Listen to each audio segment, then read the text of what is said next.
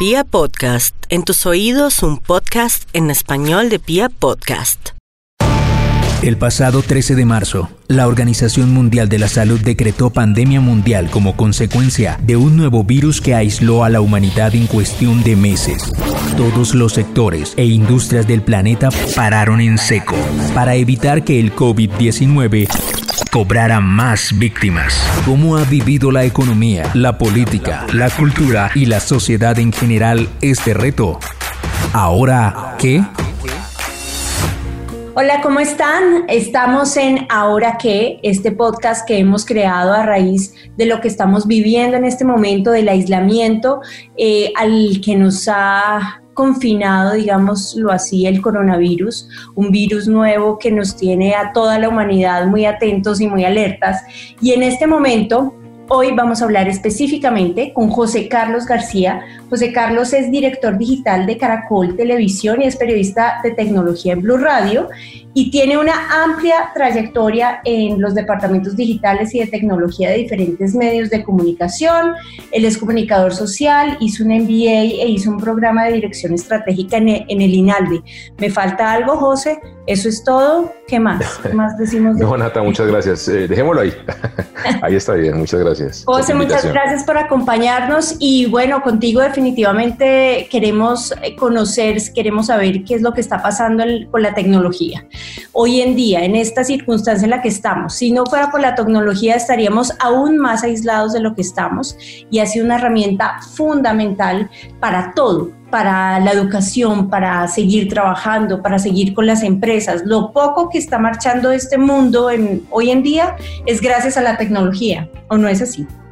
Definitivamente, Natalia, la tecnología ha tenido un protagonismo eh, único y creo firmemente que la apropiación y la aproximación que todos los estamentos de la sociedad tenemos con la tecnología va a cambiar y ha cambiado eh, definitivamente por este aislamiento del coronavirus. Yo creo que todas esas dudas, tal vez diría yo incluso poco creerle a la tecnología en su capacidad global eh, de conectarnos, del teletrabajo, de la telemedicina, de, la, de educación virtual, de seguir haciendo compañía, seguir haciendo vida, eh, con ayuda de la tecnología, esto es sin duda un doctorado para el mundo entero. Claro, para entender que la tecnología definitivamente tiene eh, la respuesta y tiene también los riesgos y también los cuidados, pero tiene por supuesto esa, esa respuesta a muchas inquietudes y que definitivamente te digo, ah, puedo, podemos alargarnos mucho, pero te puedo decir, el teletrabajo quedó absolutamente confirmado que existe, que se puede hacer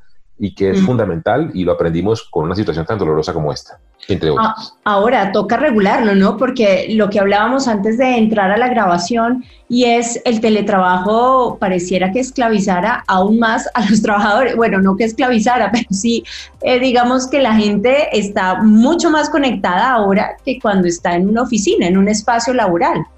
Es parte, Natalia, precisamente de ese, de ese afán y de ese corre-corre y de esa velocidad extrema en la que hemos tenido que apropiar con, urgencia mucho de la tecnología. Eh, estaba tratando de entender eh, muchas situaciones y esa es una de esas puntualmente, ¿sabes? Definitivamente, hoy en día, en términos estrictos, no estamos haciendo teletrabajo, estamos trabajando desde la casa.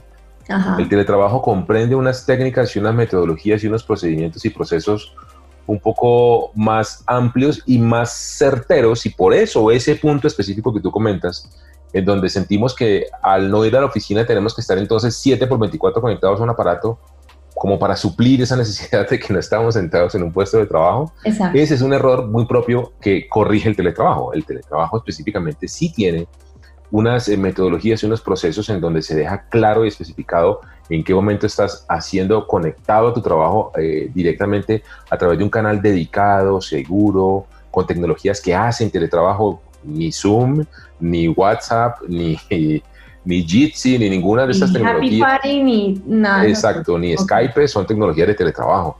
Tal vez eh, Webex, tal vez Teams, tal vez otras que también se han venido usando y que incluso las empresas de tecnología han habilitado de manera gratuita para que la gente las use precisamente para aprovechar, yo lo digo en el buen sentido, este bus, este, este gran golpe.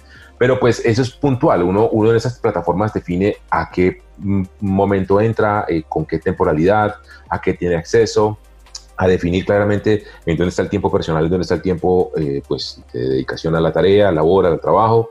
Entonces, sí, eh, eh, es cierto, estamos haciéndolo mal en muchos sentidos desde lo Atropelladamente, aprendiendo sobre la marcha, ¿no? Exactamente, de manera procedimental y tecnológico no lo estamos haciendo correctamente, pero en medio de todo lo, lo bueno de esto es que estamos entendiendo que sí es eficiente. Y que se puede hacer. Así es. Ok, ¿y cómo han manejado las empresas de tecnología la situación en Colombia y en el mundo?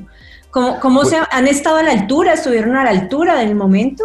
¿Cómo lo pues mira, eh, podemos verlo desde diferentes ópticas. Las empresas de tecnología per se son eh, caja de herramientas, son caja de arena, son, son ese eh, universo de pruebas de las mismas tecnologías que ellos producen. Entonces, si tú me preguntas, Google, Microsoft, Cisco, eh, Intel, bueno, la que menciones, son compañías que usan muchísimo el teletrabajo, muchísimo, son ya empresas muy bien adecuadas a esto. Esto les vino, digamos, en, esta situación les vino, esta crisis les vino bien en medio de todo, porque pues sirve para poder mostrarle al mundo que sí funciona esas tecnologías que ellos han venido, han venido implementando, desarrollando y optimizando. Entonces, en, el primer punto, podríamos decir que las empresas de tecnología lo han hecho bien en, amplificar lo que hacen internamente y han venido haciendo internamente hace muchos años y eh, esparcirlo a nivel mundial, abrirlo muy fuertemente para que la gente lo haga, creo que bien.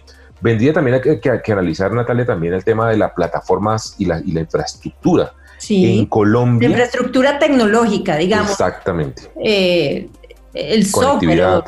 Ah, ok, la conectividad, ok.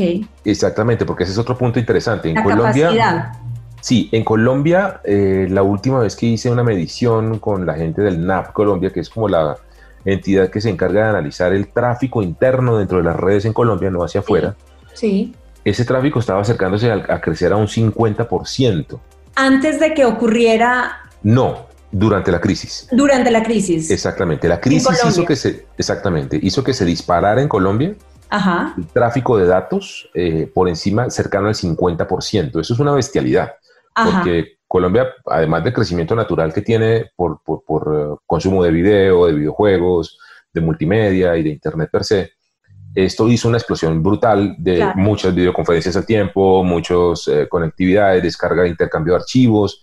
Bueno, te podrás imaginar la cantidad de tráfico que, se sobrevino. Entonces, eso estaba cercano al 50 la última vez que yo medí. y no ha pasado nada, o sea, no hemos tenido infarto. Ok. O sea, estamos, lo que significa que podemos tener una infraestructura tecnológica robusta en el país.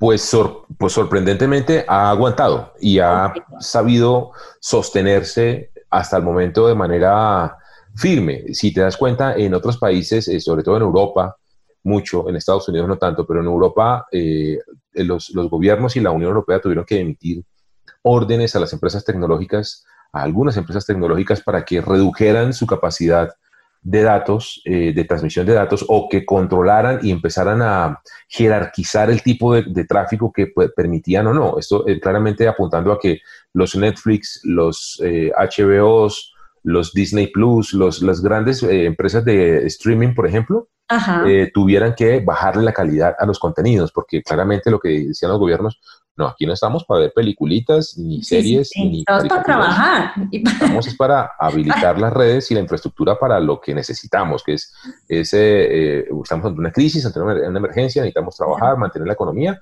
y hacer también mucho cuidado y, y, sostenimiento remoto, salud digital y demás. Entonces, pero en Colombia eso no pasó. Entonces, ¿qué indica? Que Colombia, pues de cierta manera, eh, tiene una infraestructura bien montada, que no estaba aprovechada al 100% de su capacidad y que este embate lo que hace es que le ha permitido también a los operadores entender cómo pueden optimizarla aún más. Entonces, creo que en esos dos aspectos ha, existido una, una, una buena, una buena pues, respuesta. Ahora, la tecnología también está dentro de las empresas. Claro, claro. Todas las empresas tenemos departamentos de tecnología. Ahí yo sí veo un gran vacío. Las empresas entendieron que tienen muchas falencias tecnológicas, que no tienen las herramientas, el software, las comunicaciones, que no tienen habilitados a sus empleados para responder ante una emergencia de estas. Todo es un hueco, eh, digamos que 360 grados por lo que nos dices, tanto de herramientas como de capacitación de personal y de, de, haber entrado como en, en la onda. ¿Te refieres a todo eso? Sí, me refiero a todo eso porque, como te decía, hoy en día no estamos haciendo teletrabajo. Y te digo que no estamos haciendo teletrabajo porque todo el mundo se va para, su casa a trabajar desde el computador de su casa y usando su internet. Eso no es teletrabajo. En el teletrabajo tú usas una conectividad remota protegida por VPN que te provee la empresa y usas un equipo de la compañía. Es decir, podrían...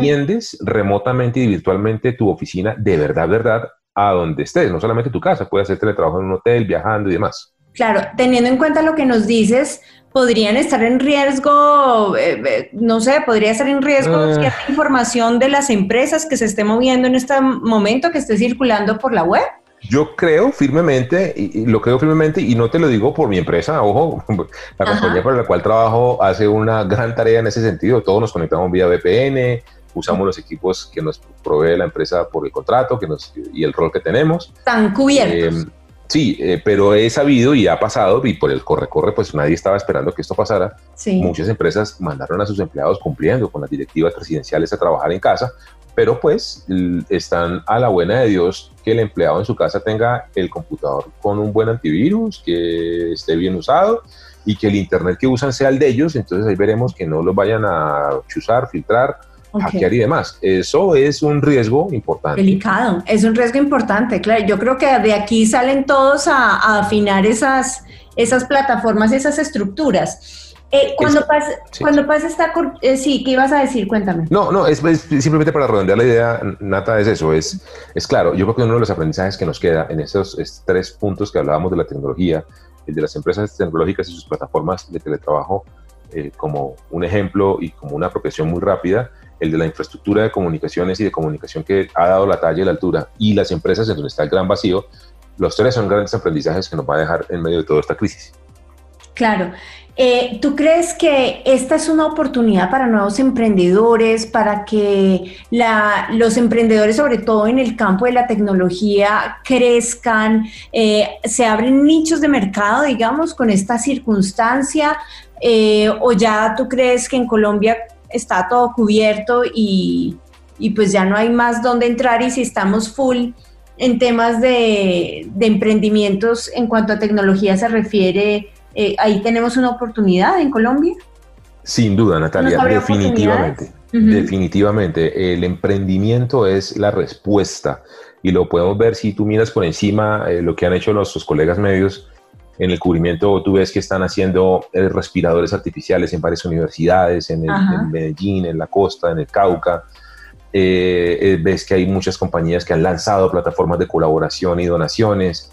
Eh, en fin, de hecho, dentro de la estructura que ha hecho el gobierno de respuesta a este tema del coronavirus, que es este gran portal coronavirus colombia.gov.co, esa es una gran sombrilla que incluye uno de sus apartados, es todo el tema de emprendimiento. El gobierno lanzó cinco retos de emprendimiento eh, enfocados todos a cómo paliar la crisis del coronavirus.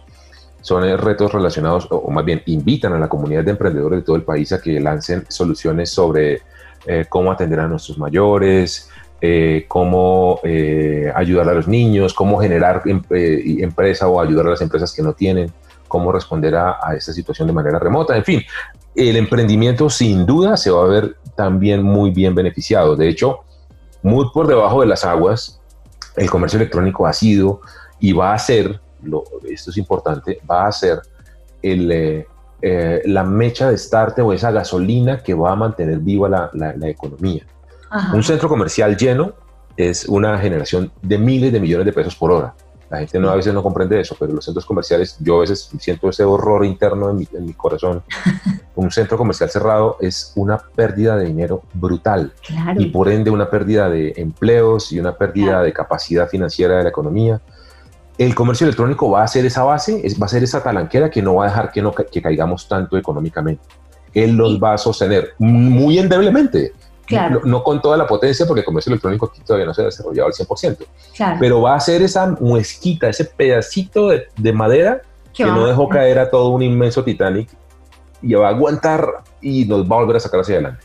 Esa es la misión y la idea que yo tengo que va a pasar.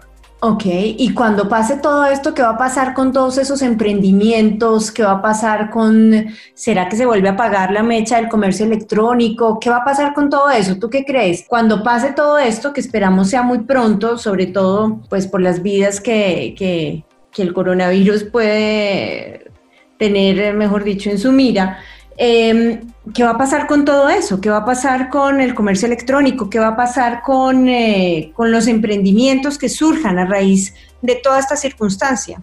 Yo, creo, desde, analizándolo como tú, como, como lo comentábamos al comienzo de la charla, desde esta óptica de entender un poco lo digital, la palabra es sostenimiento. Te lo digo desde la parte de los medios de comunicación. Y tú vas a hablar con varios colegas, me comentabas ahorita, ahora que les vas a preguntar y les puedes preguntar y, van todos te van a decir lo mismo. El crecimiento en audiencias digitales ha sido brutal. El crecimiento en rating ha sido brutal. ¿La gente se va a quedar ahí? Cuando todo esto pasa, ¿la gente se va a quedar ahí? Esa es la gran inquietud, Nata. Y por eso te digo que la palabra es sostenimiento. ¿Por qué? Porque hoy en día tenemos a todo el mundo tratando de comprar en línea, tratando de hacer transacciones en línea, tratando de trabajar en línea, tratando de hacer medicina, eh, educación, eh, informarse en digital. La gente se volcó 100% a lo digital, entendiendo, y te digo que es parte del beneficio que nos deja esta crisis, es que el digital funciona, se puede trabajar, se puede educar, se puede hacer educación, se puede hacer medicina, se pueden hacer muchas cosas. El tema es que esto se sostenga y que los medios podamos eh, cautivar otra vez a esas audiencias nuevamente, que los comercios a través de una buena experiencia, de un buen servicio, de una variedad de productos, de una facilidad, de una seguridad y confianza, sostengan a sus, a sus, a sus clientes, que los bancos que se quejan que a veces no se usan mucho los canales digitales o no se usan a la velocidad que quisieran, eh, pues es el momento de demostrarles que se puede, que hay seguridad y demás. Así que creo que el gran reto para todo lo digital va a ser, va a ser esto, es eh, eh, este podcast, por ejemplo es, un, renacer de un producto nuevo de contenido que lo que debería pasar es que se sostenga. Que, la gente comprenda que hay contenido de valor nuevo, que hay gente que hace contenido interesante y, hay variedad para todos. ¿Qué va a pasar? Eh, ¿Qué va a pasar después de que todo esto pase? ¿Será que eh, vamos a, a cuál es la enseñanza? ¿Cuál es la enseñanza que todo esto nos va a dejar? Eh, en cuanto a tecnología, no solamente para las empresas tecnológicas y para los que manejan un e-business, sino para también, eh, digamos, los papás que hoy en día son profesores en casa y utilizan el homeschooling, o para los trabajadores, ¿cuál va a ser la enseñanza? ¿Cuál crees que va a ser ese sello que le va a dejar el aislamiento a las personas que hoy no solamente usan la tecnología, sino que también lo usufructan? Pues mira, yo creo que por encima y sin ser muy, muy profundo en el tema, eh, es evidente que la gente va a quedar y las empresas van a quedar y los gobiernos y demás, todos vamos a quedar con la clara demostración que la tecnología nos conecta, que la tecnología nos habilita, que la tecnología es un definitivamente una amalgama muy poderosa para sostener a la humanidad. Eh, si llegase el caso en que tuviésemos que, mejor dicho, meternos debajo de la tierra, podríamos seguir sosteniendo este mundo vivo. Ah, es, es, es, el primer resultado. Pero, pero de fondo, yo creo que eh, la enseñanza va a ser más hacia la otra cara. Y es al final de la historia, eh, no importa si estamos juntos, no, no importa si estamos en un mismo lugar, no importa si estamos sentados en un escritorio o si estamos aislados, esto se trata de gente, esto se trata de talento, esto se trata de creatividad, esto se trata de, seres humanos eh, y el poder de estar juntos es lo que definitivamente nos hace humanidad, que es lo que definitivamente nos hace eh, triunfar, es lo que definitivamente nos hace crecer y, y, que estar separados y no contemplarnos y comprendernos en la dimensionalidad global de lo que somos como seres humanos es un error tonto. Y, y, y yo creo que la gente va a aprender a valorar cosas increíbles y saliéndonos un poco del, ambiente laboral, fíjate lo que está pasando con la naturaleza, por ejemplo. Sí, exacto. Eh, yo veía un documental de Netflix y de hecho estuve en el lanzamiento de ese documental coincidencialmente en un viaje que hicimos allá a la sede de Netflix, en donde el principal mensaje de ese, de ese documental, que me encantó, es el primer documental que yo veía, esto te digo, hace un año. Cuéntame, ¿cómo se llama? Se llama Nuestra Tierra, Our Earth, ya te digo exactamente cómo se llama. Ese documental tiene un mensaje eh, muy bonito. Es el primer documental de, ¿sabes?, de efecto del cambio climático, de la naturaleza y demás. Em, eh, un segundo. Que su mensaje es, la naturaleza se cura, la naturaleza se recupera. Eh, se llama Our Planet, nuestro planeta.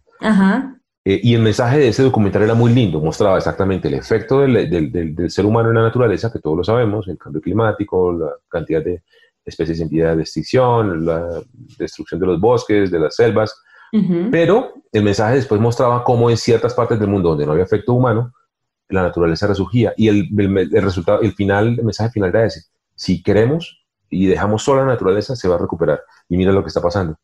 Tiene toda la razón ese documental. La naturaleza se recupera solita.